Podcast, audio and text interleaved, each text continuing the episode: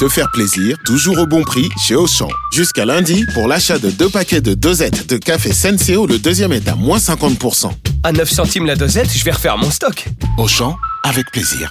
10,94€ les deux paquets de 60 dosettes de café Senseo au lieu de 14,58€. Soit 5,47€ le paquet, 13,15€ le kilo. Existant d'autres variétés valables sur le moins cher dans vos magasins et drive Auchan participants et en livraison à domicile. Pour votre santé, bougez plus. Vous écoutez RMC. RMC, le face-à-face. Et on est euh, avec euh, vous, Alexandre Devecchio, bonjour. Bonjour. Journaliste euh, au Figaro. Et puis avec Jonathan Boucher-Peterson dans un instant. Mais d'abord vous, Alexandre, euh, la question, le mouvement des Gilets jaunes, est-ce qu'il est derrière nous? Je, je, je ne crois pas. Alors, euh, pour ce qui est du mouvement euh, organisé, si vous voulez, je pense que là, on a la queue de comète euh, du mouvement avec euh, des choses qui ressemblent plus à un mouvement gauchiste, des black blocs, etc., que ce qu'était euh, à l'origine le mouvement des, des ronds-points euh, dans les provinces. Cela dit, les causes profondes du mouvement, et on l'a vu tout à l'heure, notamment avec la question du libre-échange de l'agriculture, n'ont pas été réglées. Moi, je suis persuadé depuis le début que ce mouvement est lié à la déstabilisation globale créée par la, la, la globalisation, que les gens ont le sentiment que la France euh, est vendue à la découpe, qu'ils perdent leur pouvoir d'achat, qu'ils perdent euh, leur savoir-faire, etc.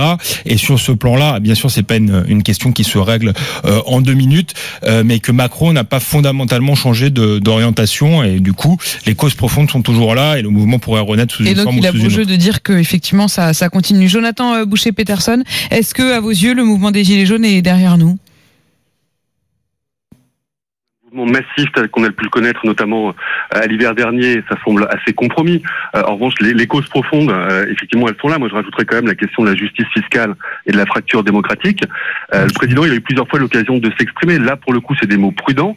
Euh, il nous a habitués parfois à quelques mots un peu plus provocants, un peu de mépris, un peu de morgue à l'égard de ce mouvement. Là, il y a clairement des propos qui préparent la rentrée. On voit que Richard Ferrand, le président de l'Assemblée, reprend ces termes. Colère sincère, on peut pas faire plus respectueux.